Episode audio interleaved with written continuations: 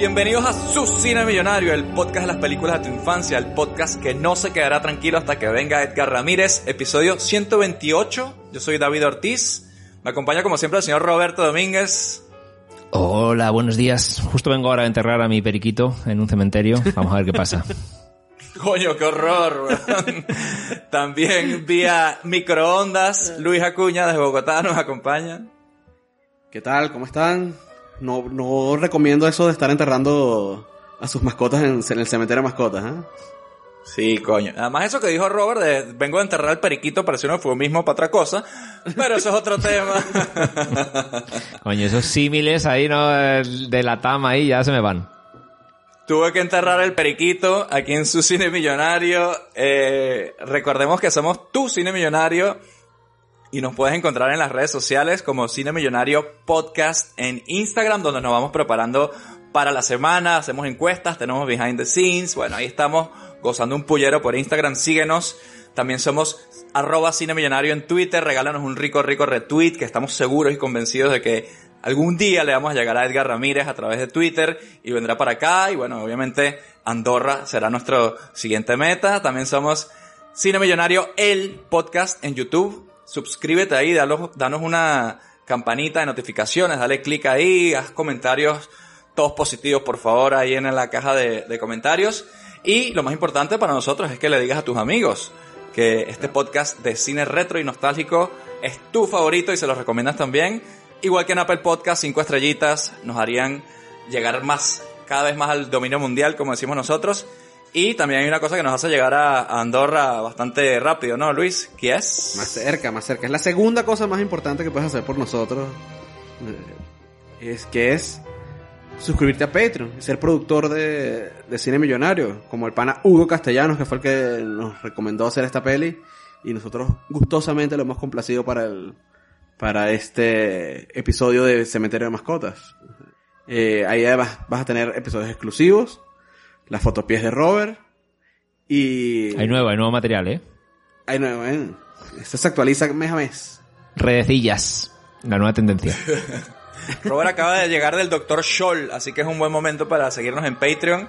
Y bueno, nada, después de nuestra información de redes sociales, y le dejamos con la grata, grata charla que hemos tenido con Pablo Vázquez, que además él es crítico de, fotogramas. O sea, que tenemos aquí un experto de, no solamente de Stephen King y de cine de terror, sino de, del cine en general. La verdad que es un placer hablar con gente entendida.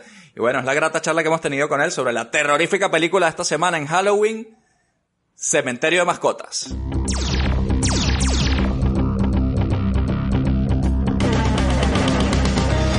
Esta noche en Cine Millonario, Cementerio de Mascotas.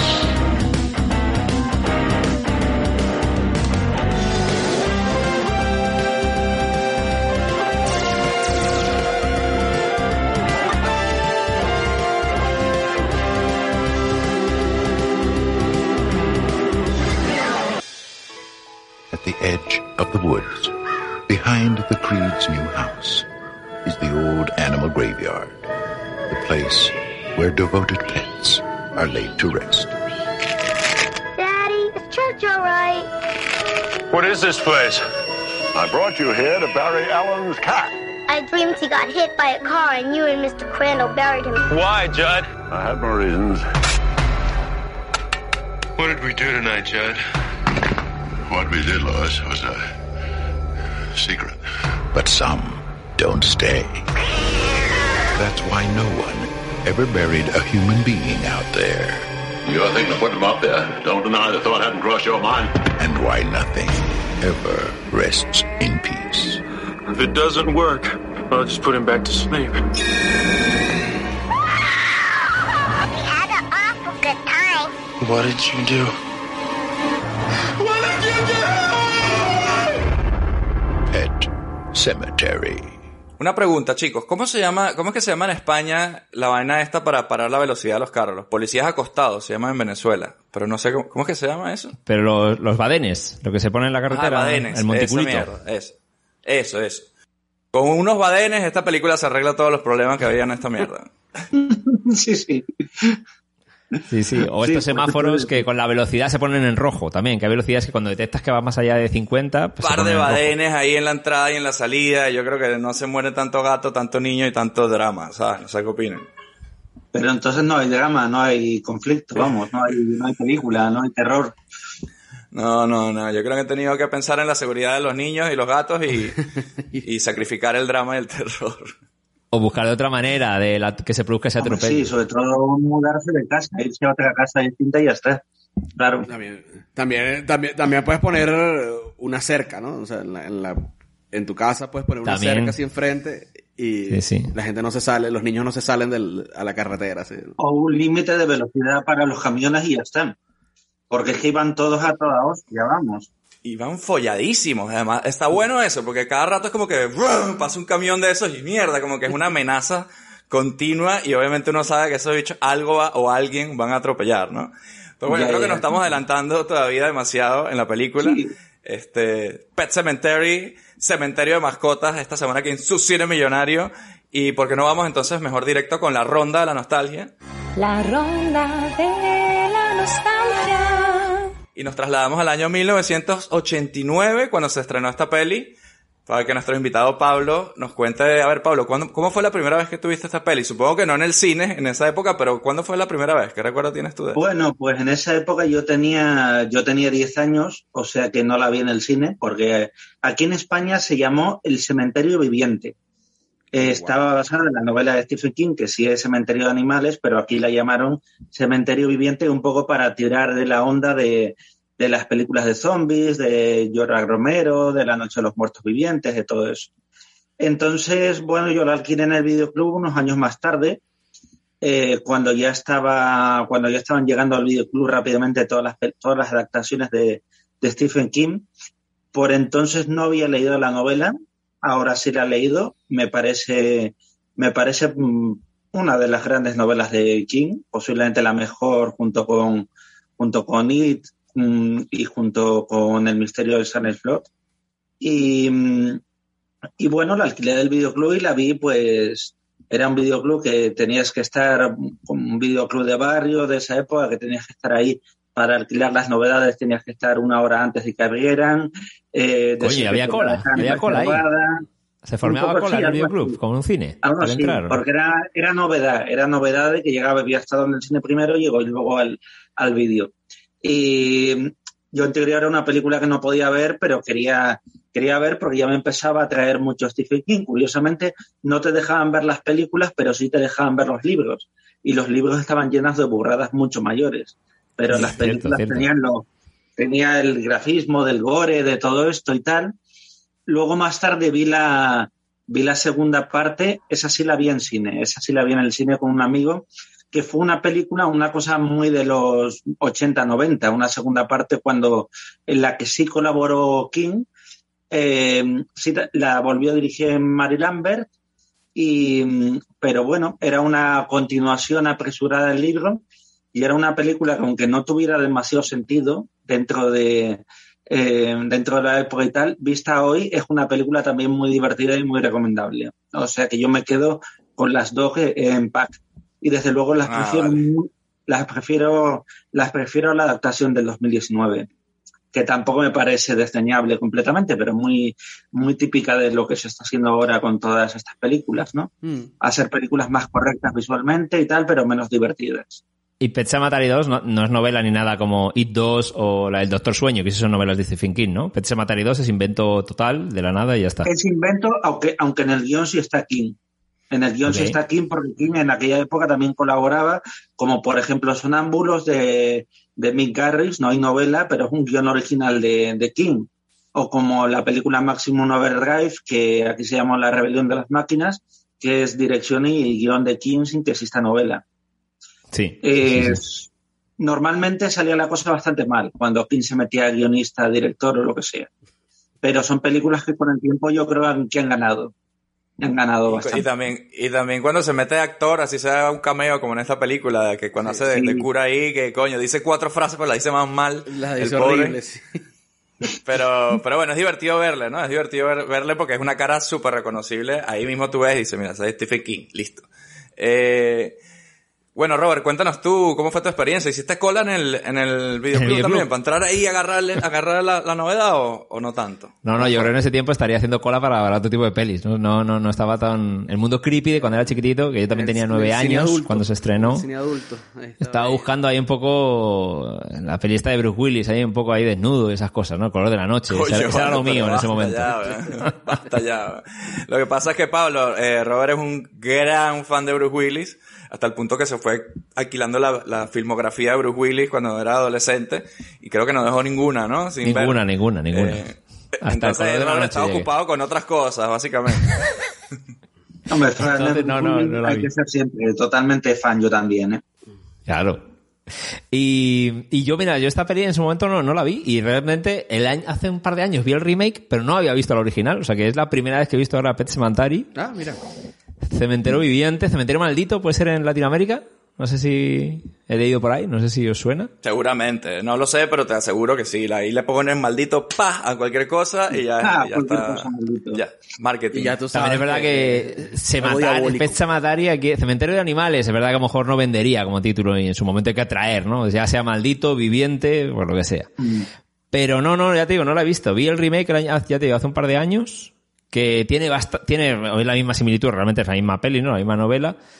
Y aunque tiene sus variantes, sus cositas, que luego ya comentamos, como curiosidad, pero no, no. Sí he de decir, que no sé si a vosotros os ha pasado una vez en la vida real, eh, este año, en verano, vi un cementerio de animales real, que no sé si habéis visto alguna de vosotros, a mí me llamó la atención, en un viaje en verano a Portugal, un paseo por el campo, absolutamente, eh, y en medio de la nada, de repente, crucecicas, ahí eh, tumbas cutres, porque la gente se las hace ahí un poco a su manera, na- nada oficial, no como un cementerio de mascotas oficial que pudiera haber en el pueblo. No, no, eso fue un puto cementerio de animales en medio del campo, y de verdad que inquieta, me acordé de la peli y, coño, de verdad que inquieta y ves el amor de la gente, de cómo hacen esas pequeñas tumbas con, con una caja de galletas, hay una cruz mal hecha, como que ves ese mundo entre ¡Qué creepy. horror! weón, ¡Qué Eh, claro, lo fue- dice. Ya me estás jodiendo. Recordemos que estamos en, en Halloween. Tenemos que ponernos en el mood de terror también para este episodio. Ya esa mierda me cagaste. Me cagó. Eso es que luego ya os mandaré una foto para que la veáis, pero porque hice una foto, obviamente. Y es curioso eso, cómo ves el amor hacia la mascota, pero a su vez el rollo creepy cutre de que, bueno, pues eso, no la, la imagen tampoco acompaña, no es un cementerio y tal. Claro, como hecho por un niño, y seguramente hecho por niños, ¿no? Esas tumbas. ¿sabes? Seguramente Sí, habrán colaborado, claro, con los padres. Bueno, y, y- y bueno, y otra cosa cutre también, me estoy acordando de un buen flashback de Cementerio de Mascotas, tengo más alrededor de mi vida de lo que yo esperaba. Eh, tú, tú le conoces, Keiko, sabes que es un, amigo mío que tiene muchos animales en casa, pues tiene una finca y tal y cual. Este verano, de repente, se había montado un puto cementerio de animales en, su casa. Y, yo, y yo diciéndole, pero tú, tú tienes tres niños de cinco, cinco, siete años. Dice, no, ya, ya, pero bueno, así se- se- ya son conscientes de que los animales se mueren y bueno, pues así ya tienen Claro. un poco el valor de la muerte cerca y, y tal y cual. Y lo vi y dije, coño, bien creepy tener un cementerio de animales en tu casa, pero ok. Es una manera de, de- como decía el Herman Monster, ¿no? El viejo. El Herman Monster, ¿no? Que decía eso. Los niños tienen que aprender, pero bueno, si... Pero si no aprenden, aquí tengo una buena plan B. Ese hijo de puta.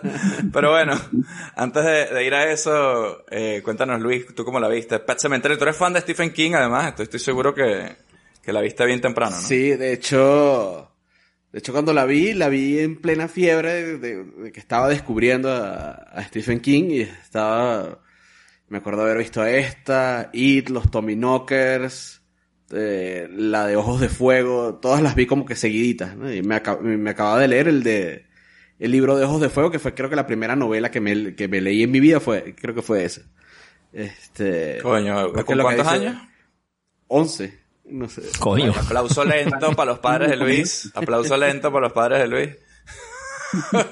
Er- er- ojo, recomen- recomendada. Marico, por mi y la papá. profecía, y tú no leías la profecía también, como con 12 años, una mierda Pero así. esa la leí un pelín, un, pelín, así. un pelín más grande. Pero es, es lo que dice Pablo, como que no te dejaban ver las películas, pero los libros eran. eh, estaban bien, ¿no? Barra Entonces, libre.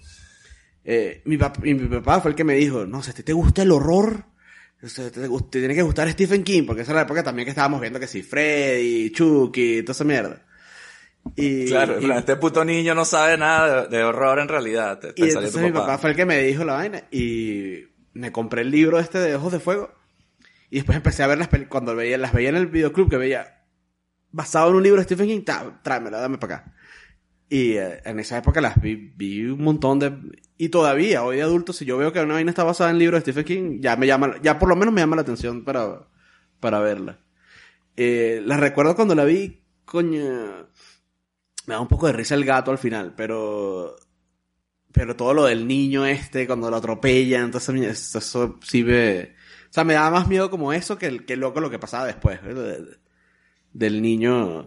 eh, Niño zombie, el el Chucky. niño zombie ahí ya me, me hasta un pelín de un pelín de risa el- el- el- no, no me da tanto miedo me da más me más risa porque ya eso era como más de eso de Chucky como de slasher ahí chimbo pero Es que, o sea, no, no quiero entrar en eso, ya, va- ya hablaremos más adelante de eso, pero es verdad que ese niño, en un libro yo me lo puedo imaginar como una manera escalofriante. Pero en la pantalla entras en terreno de Chucky, ¿sabes? aparte ese no es el mismo niño de, de los niños tienen pene y las niñas tienen vagina de Sí, Correcto, sí, sí. ya lo tenía yo preparado. Para- Y salía en Full House. No era amigo, él no era el amiguito de, de la niñita de Full House, era el vecino, una cosa. Se salía en una sitcom así toda wholesome. Entonces, coño, es jodido verlo así. Zombificado. sí sí exacto Todo. Bueno, yo voy eh, rapidito con mi nostalgia porque la verdad no tengo nostalgia de esta película, no la había visto. Sabía de ella, la vi por primera vez, así que soy yo. Seré la mirada fresca aquí del grupo esta, esta semana. Eh, porque no había visto tampoco el remake, no lo he visto, ahora tengo curiosidad. Eh, pero sí me acuerdo que yo cuando era niñito, muy pequeño, no sé, 10, 11 años, de un, de un amiguito en el colegio, en el recreo del colegio, contándome de esta película que la había visto. Y como que estaba todo emocionado, el cementerio de mascotas, como, como contándonos así de películas que, que te tenían que dar miedo a esa edad, ¿no? Cuando tienes, yo qué sé, 11, 12 años. Y, y me contó un poco de qué trataba. Entonces yo siempre he sabido de que, que esto trata de que hay un cementerio de mascotas, que se muere un gato, que lo entierran, el gato revive, y como eso ocurre, en un momento dado deciden enterrar ahí a un niño. Pero no sabía yo exactamente quién era que lo hacía. Yo pensaba que era un niño el protagonista que se le moría a su gato y luego él se moría y a él lo O sea, no tenía muy bien la- la- el desarrollo un poco de, de los acontecimientos, ¿no? Entonces la vi por primera vez y, coño, yo creo que si quieren ya entramos en, en materia porque me sorprendió mucho. Yo pensaba que era una película como muy serie B. No sé si el nombre de Cementerio de Mascotas ya la hace sentir como algo más... Como un cementerio de mascotas es como un punto menos que un cementerio humano. Ajá. Entonces la película de Cementerio de Mascotas me parecía como un punto menos de una peli de terror de, de zombies o lo que sea, ¿no? Eh, el concepto de Cementerio de Mascotas tiene su punto de gracia, ¿no? Hasta en Los Simpsons lo hemos visto, ¿no? Que hasta los animales del Cementerio de Mascotas votaron por, por Bob Patiño. pero, pero bueno, no sé, ¿qué opinan ustedes de eso? De, del- de cómo meten esta película. ¿Ustedes la encasillan en una película de terror, o sea, como con, con todas sus letras, como las mejores de Stephen King? O, o la siente como una peli un poquito ya entrando en la serie B, sobre todo por el tercer acto, ¿no? ¿Cómo lo ven? yo Pablo, creo que está ahí en la fronterita no del la frontera, ¿no? te- no sé. Yo estaría también de acuerdo. Hombre, está dirigida por una directora que venía de hacer, curiosamente es una de las pocas adaptaciones de Stephen King dirigida por una mujer que ya venía de hacer vídeos musicales con Madonna de mucho éxito. Es decir, no era una no era una persona cualquiera, había dirigido Material Girl, La Isla Bonita, había hecho también una película eh, que aquí se llamó Relación Fatal Siesta, una película con el embarking, un thriller curioso, o sea que no eran, desde luego no era serie Z. Estar ya entre la serie A y la serie B es que prácticamente en los 80 prácticamente todo lo, lo de terror era serie B. No sé si es como Es ahora. Sí, también- es terror así con, con millones y millones de dólares. No, eran películas que tenían menos presupuesto y esta entraba, no era de las más cutres, pero el nombre de Stephen King ya vendía. La diferencia es que la gente lo consideraba basura, ahora no, ahora es un escritor de culto respetado, hay muchos escritores que lo reivindican, pero en ese momento era un escritor de serie B, un escritor de De cultura popular. supermercado ahí, ¿no? Casi de... Sí, de- de supermercado, Lo compras de en la carretera, de así, en el aeropuerto, ¿no? de lo que sea. Y entonces, claro, las películas venían marcadas y venían marcadas con el sello de Stephen King, ya sabía la gente lo que se iba a encontrar. Es decir, eran películas que no, que las la crítica solían ponerlas muy mal, aunque vinieran, aunque precisamente eh, muchas veces los grandes directores de la época, como Stanley Kubrick, como Brian De Palma, como David Cronenberg, se, Cronenberg, sí. mm, se, atraje- eh, se sintieran atraídos por las historias de King las películas luego casi, eh, casi unánimemente se consideraban pues películas pequeñas, películas de género y películas de entretenimiento. Con el tiempo, todas esas películas eh, han sido reivindicadas, algunas más que otras, eh, pues como, como películas de culto de la época. Eh, obviamente las que están dirigidas por directores que hoy se consideran grandes como Cronenberg, como De Palma o, o Kubrick se consideran clásicos del cine de terror y luego está este tipo de películas como la adaptación de Ojos de Fuego de Margaret Lester, eh, como Los Ojos del Gato, que son varias historias, como los Ah, esa es la de. Kichu, ¿no? Esa, la- esa es la, de- la del duendecito ese. Sí, la del duendecito. Y la de Drew Barrymore también de pequeña, sí. Sí, Ca- Y Cat's la Eye. de- Hay una, hay una cosa graciosa porque esa peli, esa que Ujú. son como tres, tres partes, ¿no? Eh, Sí. En Venezuela la pasaban. Solo, el ex- solo la parte de- del duendecito este que, ma- que mataba, que le, como que le absorbía el alma a los niños por la noche, algo así. Mm. Y lo llamaron Kichu, el muñeco diabólico, para copiarse de Chucky, que estaba de moda en ese Ah. momento. Entonces era como que, esta noche, Kichu, el muñeco diabólico, como aprovechándose ahí, ¿no? Y más de uno habrá caído en, en la cosa. Y para nosotros siempre nos quedó como Kichu. El puto Stephen King ha hecho demasiadas pelis, o sea, se han adaptado todas, yo creo que casi todas sus novelas han sido adaptadas, ¿no? En plan locura. de- que tiene demasiada mierda. O sea, no digo mierda en plan mal, pero tiene es demasiado prolífico, tiene demasiado material, entonces se adapta tanto. Es que escribe, final co- tiene escribe que- como muy a lo loco el pibe, ¿no? Es súper prolífico a la hora de vomitar historias, ¿no? A lo bestia, no para el tipo. Entonces, pues, tanta adaptación, algunas, algunas tendrán que ser una mierda y otras tendrán que ser mejores, obviamente. Si te lo Mm. hace Kubrick, como dice Pablo, pues no va a ser lo mismo que si te lo hace cualquier otro. las hay para, para televisión y también él escribía cuando llegó a ser, em, era tan prolífico que llegó a desdoblarse, de ahí sacó la idea de la mitad oscura y con el seudónimo de Richard Barmach, eh, Bachman empezó a escribir novelas con otro nombre para es cuando escribió Maleficio, por ejemplo, que luego se adaptó como Ciner, como Zainer. Para no, para no cansinear tanto sí, al sí, sí, esa, esa es la del, la del tipo que va adelgazando cada vez Sí, más. la de y que, la va de que va adelgazando. Sí. Sí, pues esa, esa no la firmó como Stephen King. Tenía varios seudónimos para así vender más y publicar más. En su primera y, que, y etapa. la gente no dijese, ya está el cansino aquí de Stephen King otra vez, ya paso de comprarle libros, ¿no? Al principio sí, pero luego se enganchaban porque tenía algo la literatura de Stephen King, la, la sigue teniendo. Yo creo que yo creo que ha ido, por supuesto, de más a menos. Ahora sería incapaz de hacer una novela como It o como El Resplandor, o como El Resplandor o como Silent Lot. Pero bueno, se ha ido dulcificando con el tiempo y con los años. Pero siempre que- tiene algo. Lo que él tiene es que, o por lo menos para mí, lo que, lo que es atractivo es que es terror, pero los personajes son muy, muy comunes. Pero, pero tienen una vida interna muy rica y tienen una. O sea, por ejemplo, en esta peli, eh, yo la estaba viendo y me recordó un poquito a, a la de Hereditary, ¿no? La del- de Ujú. que tienes todo este drama familiar por detrás y eh, está sazonado con la parte. Con la parte Fantástica, sí. fantástica, sobrenatural. O sea, no es como un. O sea, no es tu típico slasher de que es simplemente un carajo que viene a matar adolescentes y ya, Sí, o sí. viene a matar gente y ya está. Sí, es eso, pero mejor, porque así como en, en Hereditary está subrayadísimo todo y casi la parte de gama tiene más importancia que el terror, aquí simplemente está ahí como un elemento más, como estaba en el libro también.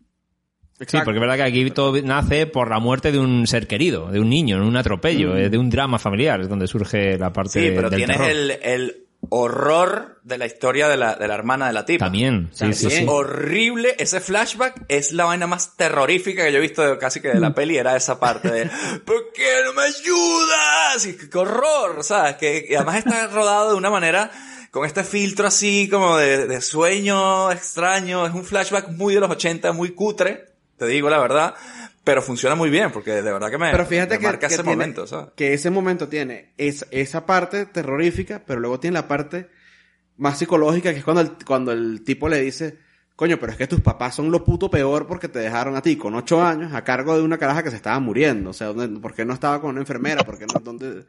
O sea, tiene como ese, ese darle un poquito de, de trasfondo a la vaina y no simplemente el, el- el susto por el susto o el, o el recurso del horror por el horror, ¿sabes? Sí, de hecho la, la idea de...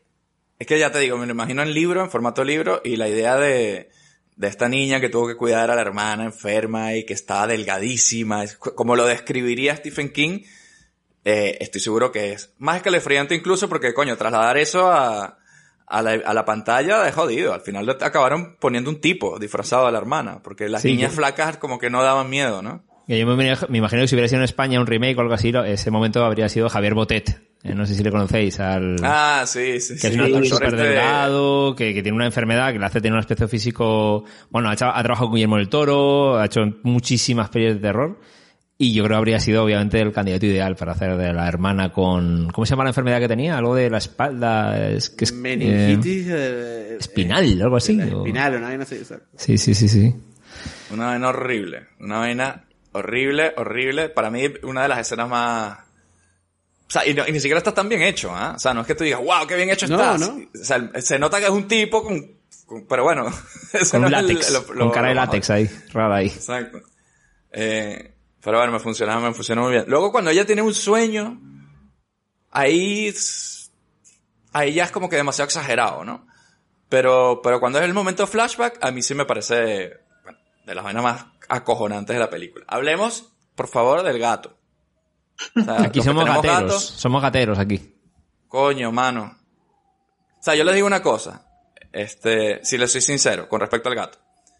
Ese gato cuando vuelve zombie, tampoco se porta tan mal. Tampoco es tan malo, gata mi Sí, gato me ha dado un raguñón. Ese raguñón me lo ha podido dar mi gata en un día sin ser zombie, weón. Yo también, yo también lo Entonces, pensé. y estaba tranquilito y a veces veía televisión. O sea, el gato no es que estaba ahí cazando ratas, que eso está bueno para la casa. O sea, todo bien con ese gato zombie, ¿eh? No hay ningún problema. Además, cuando, cuando la escena de que le tira la, la rata a la bañera, realmente eso es un ofrecimiento. Yo, yo tengo una, Claro. una, una, una amiga que tenía, ya falleció el gato, que yo sepa no lo metió en un cementerio de elefantes, uy, de elefantes, vivientes de Elefantes. animales, para, para volverle a la vida. Pero tenía un gato, tío, que era igual. Era el mismo, eh, el mismo Ah, ¿en pelete? Ah, ceniza, era igual. La mi- no sé qué, si, que- si tiene una raza, cómo se llama, pero el mismo color Sí, ceniza. creo que es británico pelo corto, una cosa así. Pues llama. ese, el mismo. Y, y, y él lo tenía en una finca y le cazaba topitos y se los traía luego para ofrecérselos como con la rata. Qué monada todo. Hasta los topitos me, dan, me parecen monos, ¿sabes? Pero le traía el cadáver del topo. Oye, aquí te lo dejo, que lo he cazado. Pues igual Tu que la puta rata. madre. La madre del topo lo llevó. Yo, yo quiero mucho a mi gata, pero yo, sí, cuando se, cuando se muera, bueno, Dios te bendiga, hija, y ya, chao, no creo que no la metería esa vaina para que resucitara y siguiera jodiéndome la paciencia. No, no, demasiado problema. Lástima que por el váter no se pueden tirar, pero... pero bueno, eh, a mí sí me parece, bueno, que por cierto eran como seis gatos, creo que siete gatos que utilizaron, ¿no? Para eso. Había unos gatos que eran más de correr, otros más de hacer así, otros más de que se dejan acariciar. Coño, dígame cuando está la niña durmiendo con el gato arropado.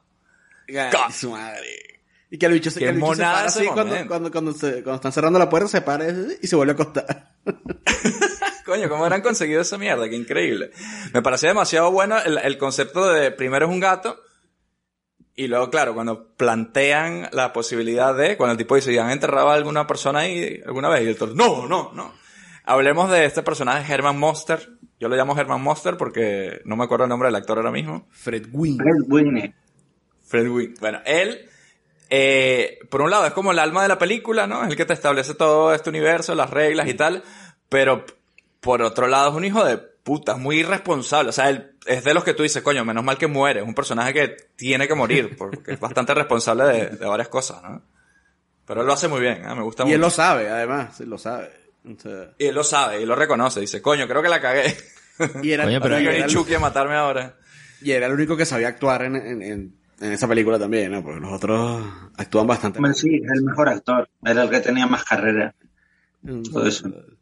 Lo que pasa es que es curioso, no, sé, Pablo, ser si en la novela era igual que en la, que en la peli, pero aquí es que es raro que si tú sabes eh, la maldición o lo que ocurre ahí, vale, se te ha muerto un gato, pues no le des al vecino la posibilidad de no, resucítalo ahí. Ojo, pero no personas, ¿eh? Porque es que yo tuve un caso donde una vez ya enterramos a uno, al hijo de un vecino, Segunda Guerra Mundial, luego volvió zombie, y le quemamos la casa encima dentro con el, el padre. No sé, tío, pues no lo digas. No sé si la novela era similar o no. No, pero es que él quería, eh, yo, sé- yo siento que él, que él sí quería que pasaran esas cosas, obviamente. Él le da, le da gustico. O sea, porque por eso le dice, hoy tu hija está, va a estar muy triste por lo del gato. Bueno, podríamos hacer una cosa aquí. O sea, el momento que le ofrece lo del gato, ya sabes que a este tipo le gusta la, la fiesta, la, la bandanga. Estaba ladillado, ya era viejo y estaba, Estaba aburrido. aburrido en su, en su casa y quería algo de, de acción. Un poquito de Dice, acción. un nuevos vecinos, vamos a liarla, ¿no? Algo así, pensaría. Ven, George. Come bien. Ven.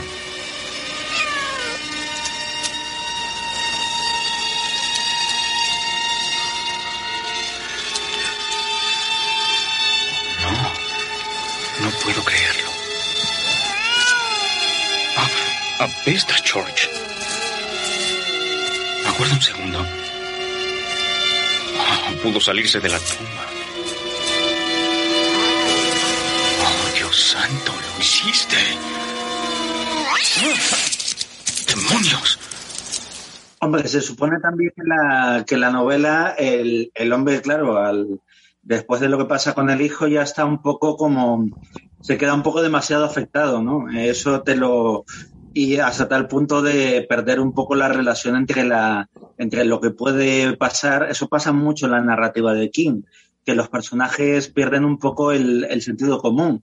Y ahí y pasa también en toda en las novelas de terror de Dan Coates, de Renzi Camden, del bueno, la, la diversión un poco está en, en, que el lector vaya anticipando un poco lo que, lo que puede pasar y el horror de la, de la novela. Esto no es nada nuevo porque realmente es una adaptación, enésima adaptación también de, del relato de la pata del mono, que pasa cuando los padres intentan resucitar a, a su hijo, que tiene una adaptación que no sé cómo, no me acuerdo ahora cómo se llama aquí en España, eh, dirigida por Bob Clark en los 70, muy buena también. Pero bueno, es lo que hacía básicamente Stephen King, coger relatos que él había oído, que él había escuchado, de revistas de terror, de Amazon Stories, de, eh, de la literatura clásica de horror y los actualizaba. Los llevaba al presente, los llevaba a su mundo personal y así creaba algo nuevo. Por eso que en el fondo no eran relatos especialmente novedosos, y que abordaban el horror así con mayúsculas, ¿no? A mí la, la trama esta de la, del, del resucitar del niño me ha recordado la serie esta de Revenants, la serie esta francesa, no sé si la habéis visto. Ah, sí, donde sí. son, bueno, mueren, bueno, la gente muere y de repente, no es que les resuciten de- con algún acto, pero de repente aparecen, vuelven a tu vida, pues eso, yo qué sé, tu, tu hijo o tu hermano, vuelve normal, tú sabes que ha muerto, pero él vuelve como si hubiera estado en una especie de limbo, sueño. Y esa relación de cómo empatizas otra vez con, con lo que tienes delante de un ser querido que había muerto, ¿no?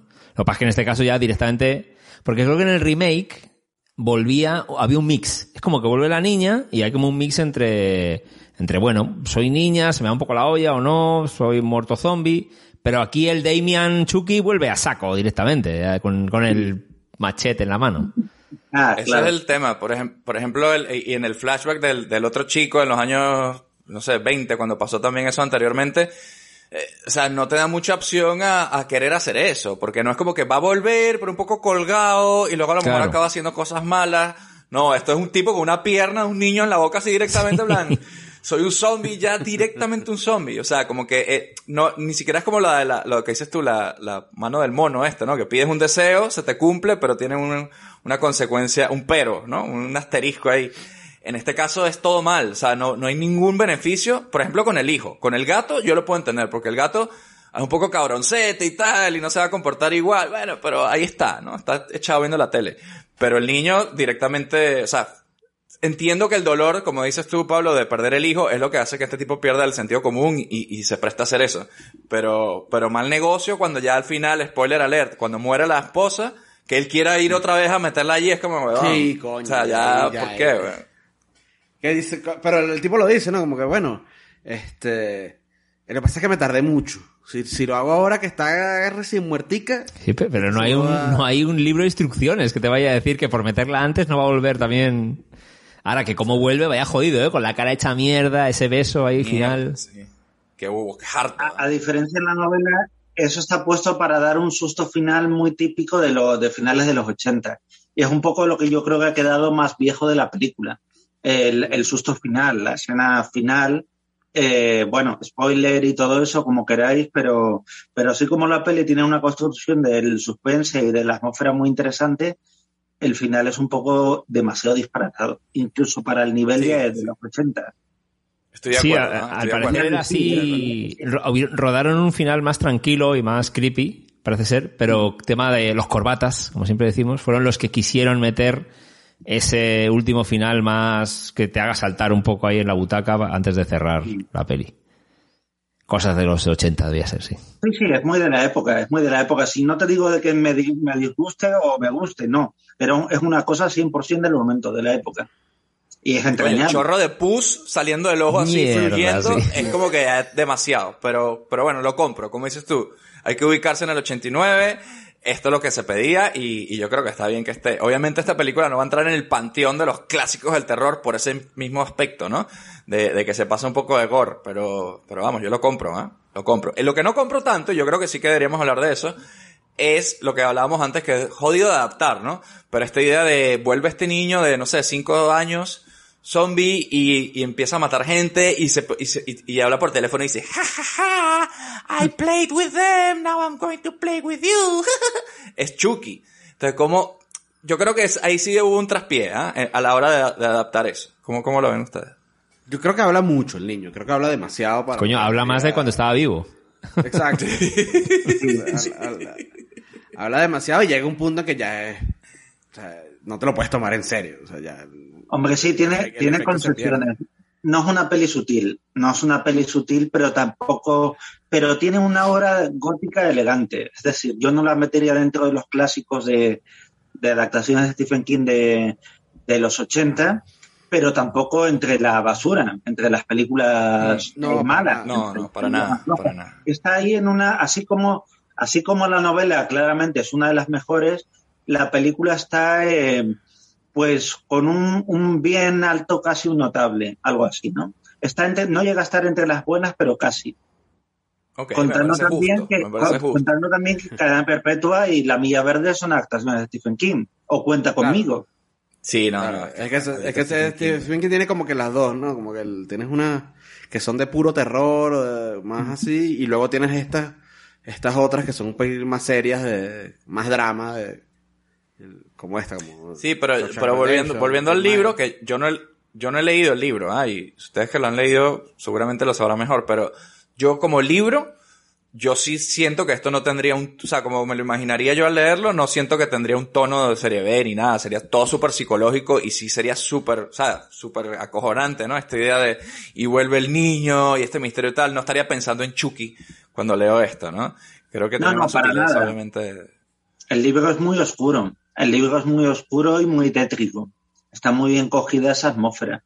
Claro que para eso es una novela bastante larga. No tan larga como It, es por lo menos la mitad de It, pero es una novela así ex- extensa, como solían ser todos los libros de Stephen King. ¿Y qué opinamos del protagonista así, típico guaperas así de los 80? Ese, ese tipo yo no lo he visto más, no, no me suena de otras pelis. ¿no? Matthew, Matthew Perry, Chandler, dices ahí, podía ser. Un poco ahí, me recordaba a mí. No sé, no sé, no, yo creo que era más tipo, David quarterback así de fútbol americano clásico de los Oh, 80. Jason Bateman, ¿no? un poquillo, me recordaba a mí también. A mí se me, recorda- me recordaba a David Hasselhoff, el- el- el- este tipo. Ah, sí. Sí, o no- como, no o llega como un. Bruce Campbell, también, como un Bruce Campbell de Oh, Evil Bruce Dead, que creo que, no sé si lo ofrecieron algo aquí, pero me, me recordaba ese estilo de, de tal, que no lo hace mal, pero lo que le pasa es tan heavy, que yo creo que necesitas un actor que, me- mejor para que te diga esa- estas cosas de perder un hijo, ya cuando muere la mujer al final, el tipo ya es un mirada para perdida y ya en plan, suelto mis líneas, ¿no? Me, me, me falta un poco más de, de ahí. Sobre todo al inicio, cuando viene este, este tipo, necesito que me explique una cosa, por cierto. Este chico que entra con la herida en la cabeza, al principio de la peli, Pasco. que, que le, que le habla a él ahí, que me recuerda demasiado a la- al lobo americano en Londres, cuando el amigo muerto le aparece a lo largo de toda la película ahí como un zombie, tiene estos momentos medio hasta cómicos, ¿no? Comic relief. Como cuando está la tipa en el avión y lo ve ahí sentado, casi que tomándose un martini ahí. Eh, ese personaje, yo no entendí muy bien co- co- o sea, la- co- de dónde viene, cómo, es- cómo es eso, ¿Por qué, qué pasa ahí con él. ¿Qué coño es él? Eh, un fantasma. Sí, pero que por qué tiene, si- si- no sé si en la novela que la habéis leído hay algún tipo de razón de por qué puede comunicarse y, y- y ser como una especie de alerta, ¿no? Un red flag ahí del O cementerio. sea, él es bueno, ¿no? Él es bueno. Y él le dice a él, yo estoy aquí porque tú me intentaste ayudar a mí. Y yo digo, bueno, ¿y por qué coño no te le apareces a la gente que te llevó cargado para el hospital, por ejemplo? ¿no? Que eso te ayudaron también. Pues tienes que venir a joder. a- Como un tipo sexto sentido, ¿no? Un poco eh, que copió a lo mejor este feeling de este trama, este re- recurso narrativo. Porque recordaba un poco también el sexto sentido, ¿no? Cuando se le aparecían los fantasmas a- al niño. Coño, pero este, este fantasma se fue, agarró un avión y todo, ¿ah? O sea, no estamos hablando de cualquier cosa. ¿eh? Puede moverse como allá como quiera ahí. Pero es muy guapo el plano del cráneo sangrando ahí. Toma primer plano cuando le meten en el hospital, ¿eh? Sí, Bien jodido ahí. Pero una cosa también sobre, lo- una cosa sobre los repartos, que realmente estas películas no, no necesitaban grandes actores para vender. Entonces se co- cogían actores un poco también de serie, de serie B, como en las mismas adaptaciones de esta, de esta época, como Crip Show, o como en Crip Show, bueno, eh, tiene un reparto muy variopinto en el que sale el propio King, eh, Miedo Azul, Ojos de, Ojos de Fuego, Cujo. Eran actores, bueno, en Cujo sí que sale eh, de Igualas, por ejemplo, que sería una actriz sí había hecho más cosas, pero y una actriz de culto, pero aquí se ve que tenían a Herman Monster y tiraron con lo que con lo que había, porque era película simplemente que con tener el nombre de Stephen King ya vendían automáticamente y los otros, cuanto más desconocidos fueran, mucho mejor. Mucho mejor. Sí, Eso sí, sí, cambió sí. a Madre genérica, padre genérico, personajes secundarios totalmente genéricos que normalmente no, no me suenan de nada. Coño, ¿sabes a quién odia de secundario?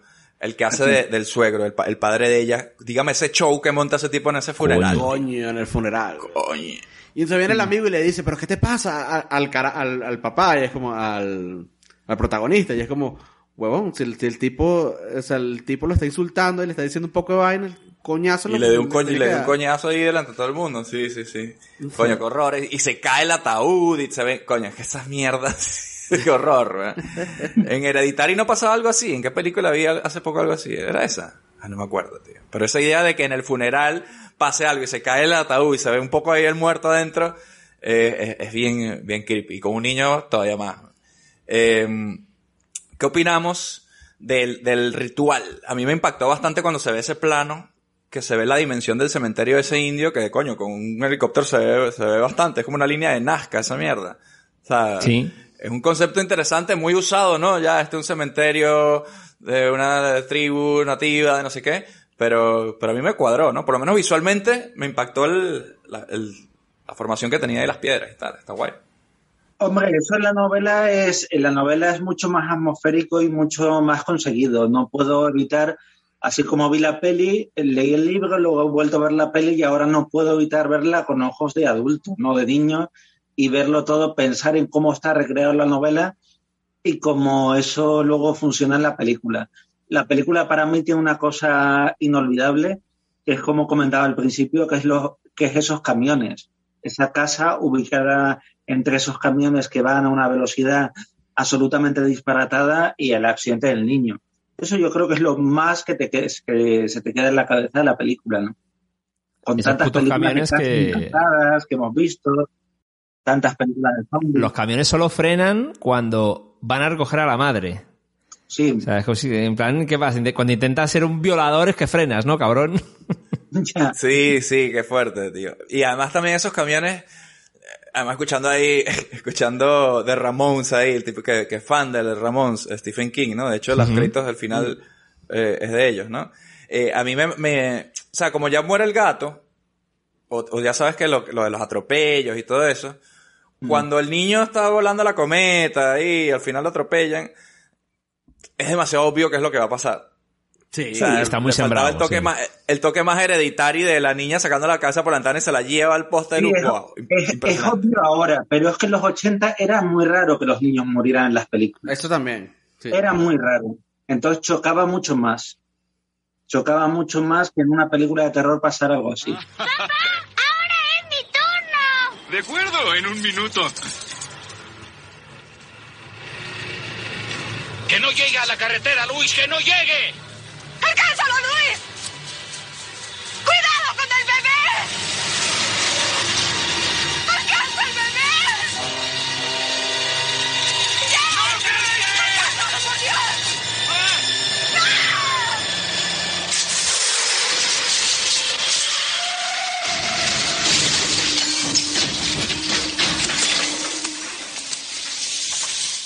Pero quizás si hubiera sido no hubiera metido tanto camión en el montaje, todavía hubiera hecho más shock a la audiencia, a lo mejor en su Pues momento. Bueno, y ahora también. Bueno, pero el título es Cementerio de Mascotas, entonces tú puedes pensar que trata de el gato zombie, animales zombie, pero te distraen por ese lado y no sabes la línea de, ah, pero mascotas, pero ¿qué pasa si es un humano, no?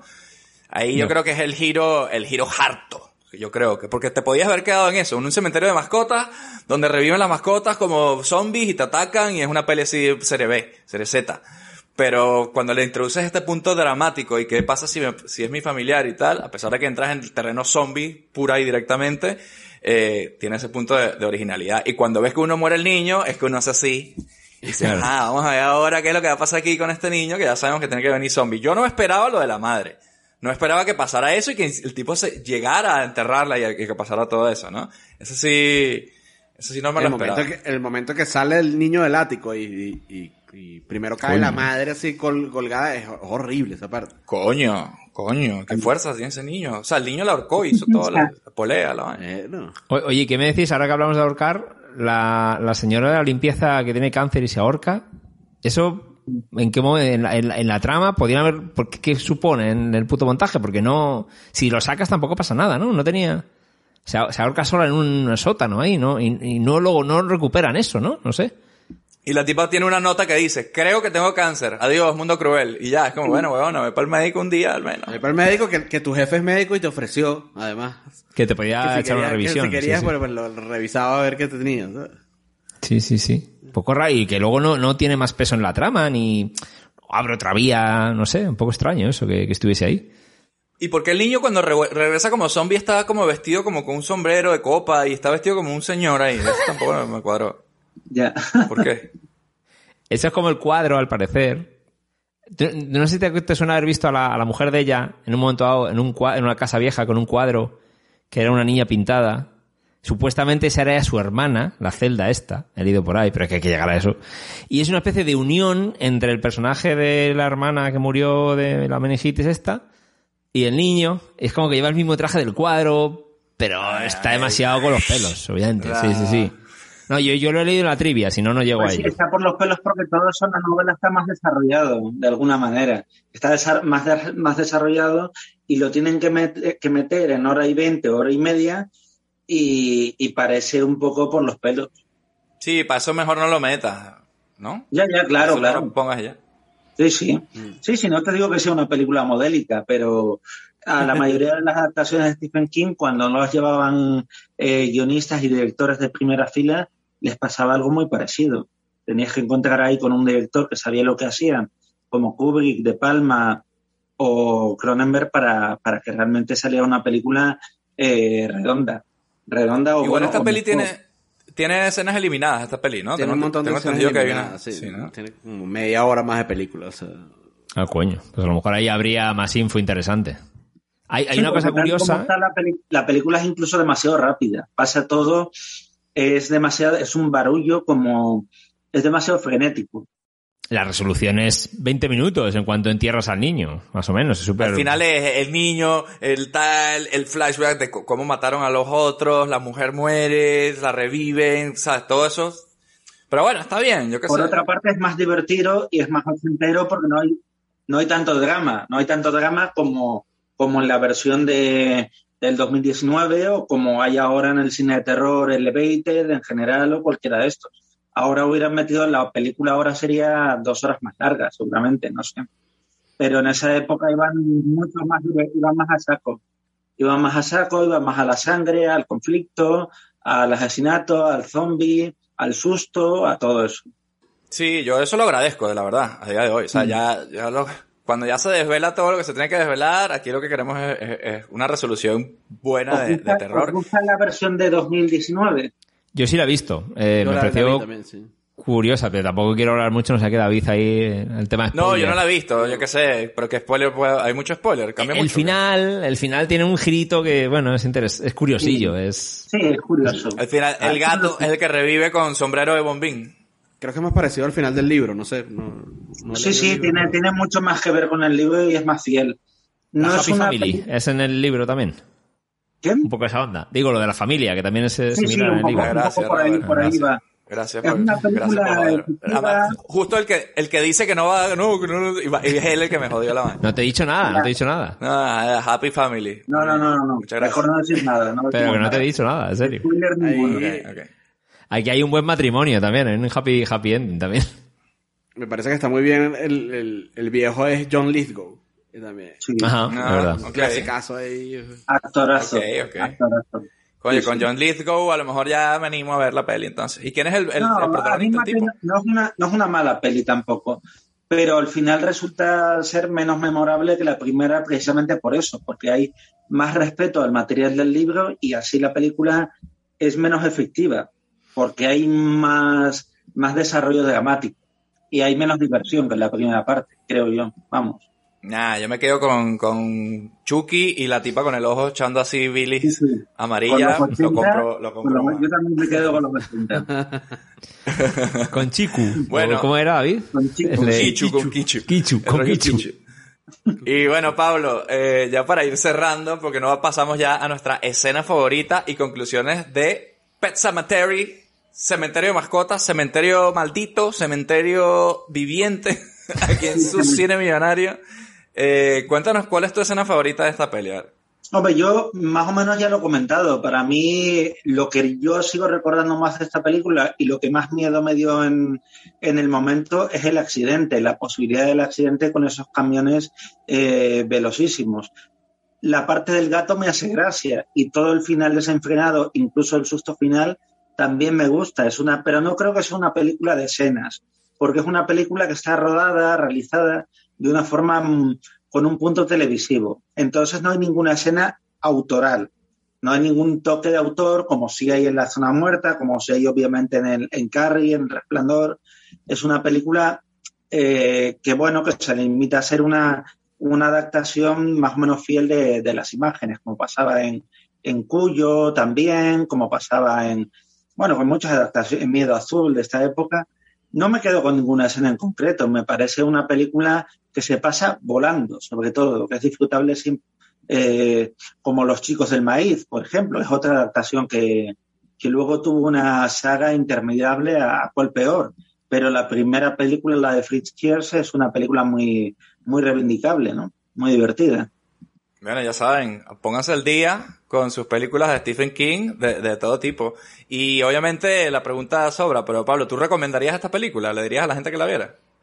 Eh, sí, sí, yo, yo a una persona que le guste el cine de terror, obviamente, les diría que sí. Es que a una persona que, que le interese el cine de terror y que no le interese Stephen King o, o cualquier adaptación a una eh, al cine de, de Stephen King, pues no sé, no sé, está Fuera de totalmente tu fuera de vida. onda. ¿Para Sí, qué sí, vives? Fuera de mi vida. Tiene un problema. Yo creo que cualquiera que quiera ver una película de terror buena, efectiva, eficaz, eh, terrorífica, hasta cierto punto atmosférica, con un fondo dramático, esta película es perfectamente recomendable. Perfectamente recomendable. Coño. Buenísima, buenísima recomendación aquí Y de, Pablo Vázquez también. aquí. Y vuelvo a Y, decir que y de la secuela. Yo no la he visto, voy a tener que verla. Ahora, ahora ya me dejaron con... es mucho más ganas. divertida y más pasada de rosca que esta. Ah, mira, le echaremos un ojo ahí. Hecho en falta más animales poseídos. El gato, el gato me gustó mucho, pero necesito más, más, así como... Todo, todo eso está en la secuela. Todo eso está en la secuela. En la secuela se posee de todo, vamos. Un animal así como un, un, un tucán, una vaina así más rara, ¿sabes? Cotorra argentina Claro, una vaina ahí. exótica, exacto. Una avestruz, una vaina así, ¿sabes? Una vaina exótica. así, como que lo que me gustaría a mí ver. Hoy una vez Trump poseído, eh, jodido, ¿eh? Aquí, con un Coño, una avestruz velociraptor ahí. poseído, o un canguro. Imagínate un canguro poseído, la paliza que te da ese bicho. No me Dando gustaría. mira, cementerio de, de animales de zoológico. Deberían inventar una película así. Que sea una vaina un poco más zombies de todo tipo de bichos. Pero bueno, no lo decimos aquí que nos quitan la- las ideas. Vamos a con Luis. Cuenta- Vamos con Luis, cuéntanos cuál es tu escena favorita de Pet Cemetery, que el título en inglés está mal escrito, ¿no? Como si lo hubiese escrito un niño, algo así es la Como cosa. si lo hubiese escrito un niño, era, tenía como ese, ese rollito ahí, como si fuera un muchachito. Que por En cierto, España sería Cementerio de Mascotas, así con Z al final, ¿no? Típico cosa de, de niño. Mascotas. este, que Robert comentaba que él había visto un cementerio de mascotas en Portugal y yo vi uno en Maine, ahí vi en el- donde transcurre la peli. O sea, Coño, ¿no sería el mismo? Eh, no creo, porque estaba como en... eh, Era, eh, ahí en Maine me pareció muy raro porque los el- cementerios no tienen como cercas ni nada, sino que están ahí como que como si fuera un parquecito. Baja. Lo vi estando en el carro, no, no me bajé. Pero tú vas pasando por al lado, están al lado de la carretera. Eh, tienes un, un 7-Eleven aquí y al lado tienes un cementerio. O sea, está ahí, los cementerios están puestos ahí. Y en uno de esos había un cementerio chiquito de mascotas al lado de un cementerio, estaba el cementerio de personas y al lado estaba el cementerio de, el cementerio de las mascotas. Eh, escena favorita de esta, coño, yo creo que esa parte de- del- que ya, que ya comenté cuando cae, eh, porque aparte, sí me parece gracioso, pero al mismo tiempo digo, coño, pero qué horror todo esto que está ocurriendo, que es cuando cae la madre del ático del, del ático y luego el niño vuela así como, ¡ay! Y le cae, sí, cae al bicho. Y con el bisturí como que, ¡ay! Y era como, o sea, Coño, y cuando le corta a súper- Germán Monster, cuando le corta los tobillos a Germán Monster, así, ¡ah! ¡Qué horror! Y, la- y los, los labios por aquí, La- horrible. Ah, ahí. boca de payaso le hace, sí. Sí, sí. Pero es, eh, eh, toda esa parte, toda esa secuencia es súper frenética y, y como que sube la velocidad de, lo que- de, de la acción y, y me gusta, me gusta. Y luego cuando el, cuando el baja, que le pega, que le clava la, la morfina al, al niño, que el niño se va diciendo como que no es justo, no es justo, esto no es justo.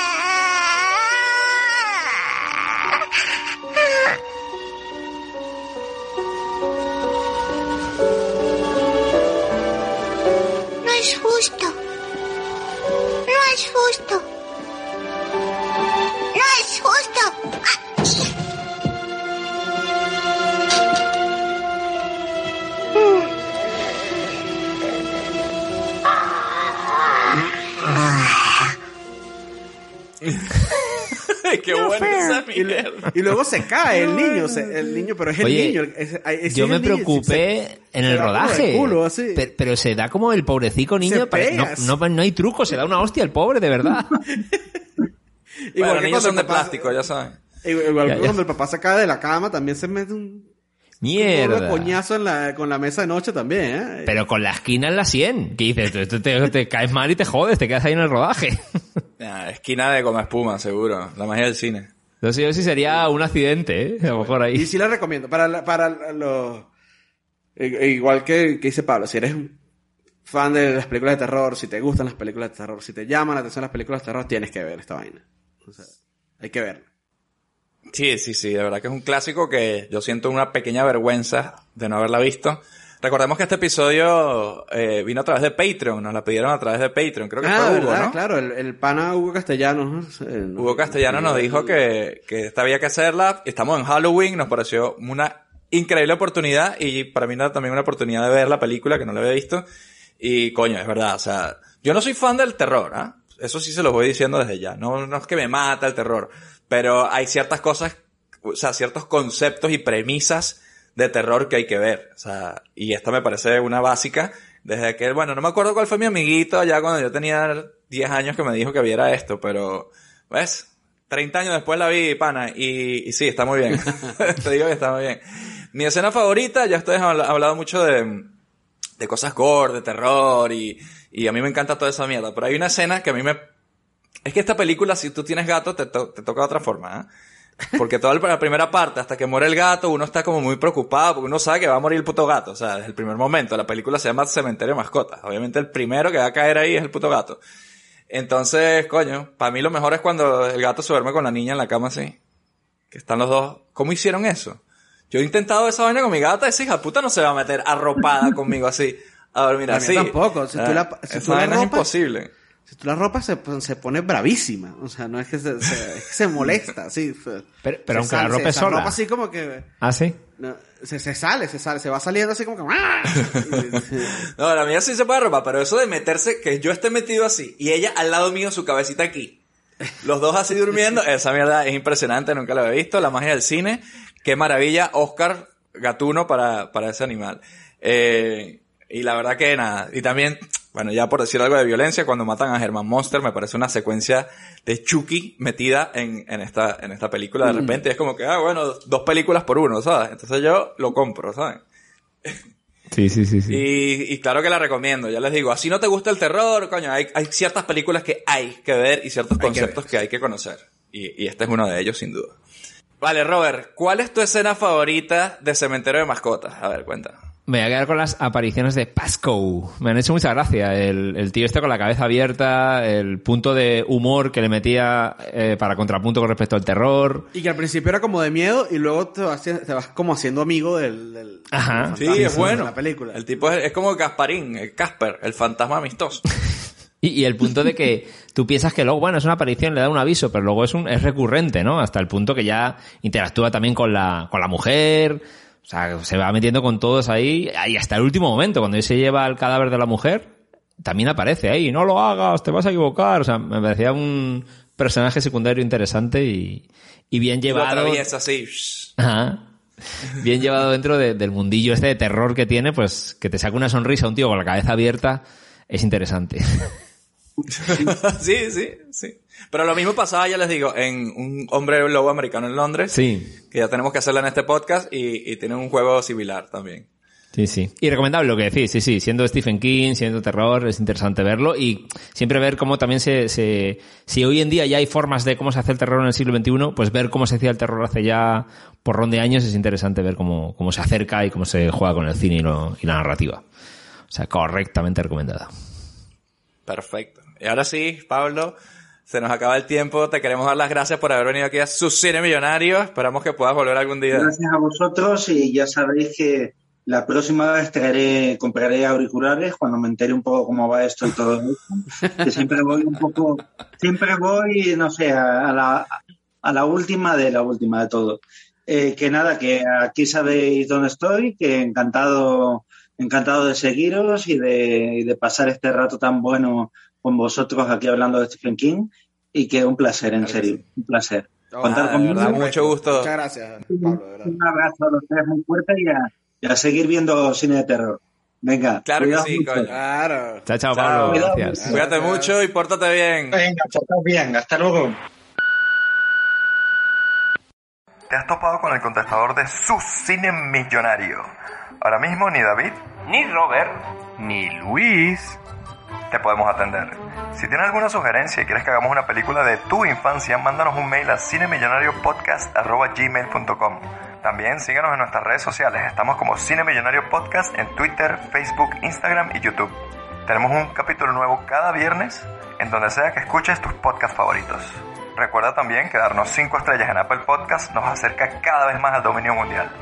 También puedes apoyarnos en Patreon para que tengamos con qué alquilar las películas en el videoclub. Deja tu mensaje después del tono. Y bueno, Luis, te tocaba a ti ir al videoclub. ¿Qué, qué película sacaste ahí? Recuerda que estamos en pleno Halloween, ¿ah? Tiene que ser una vaina acorde. ¿Qué tienes ahí? Fui directo a Videocolor Yamin y alquilé, un- y alquilé una peliculita, una peliculita menor de Wes Craven. Que se llama... Wes Craven. No sé, si la, no sé si la conoces, se llama Scream. Coño, no, vale, Scream. Esa es la película de terror que contiene a todas las demás películas de terror. la demás ¿no? película de terror, exactamente. Verga, qué buena Scream del año 96. Claro que sí, en su cine millonario se- habíamos tardado, ¿no? En hacer Scream. De verdad Sí. que qué bolas tenemos nosotros. Para mí es como el American Pie del terror. Además por la época yo lo llevo así. Me lo imagino así, lo llevo a eso. Y es la siguiente película que tenemos aquí en su cine millonario. Vayan preparándose, creo que en HBO Max están ahí todas, pero vayan buscando la película para el viernes.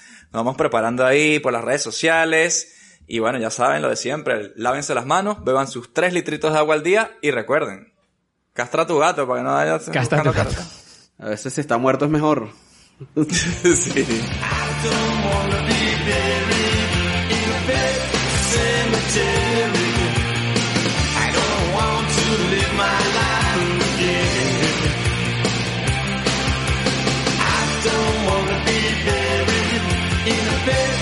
addicted to live my life again. I was to the sacred place. This ain't a dream, I can't escape. Molars and fangs that are picking up bones. Spirits moaning among the tombstones. And at night when the moon is bright, someone cries something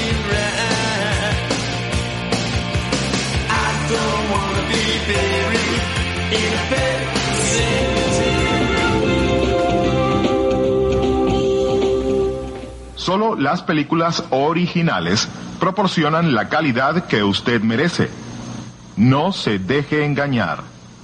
Dígale no a la piratería.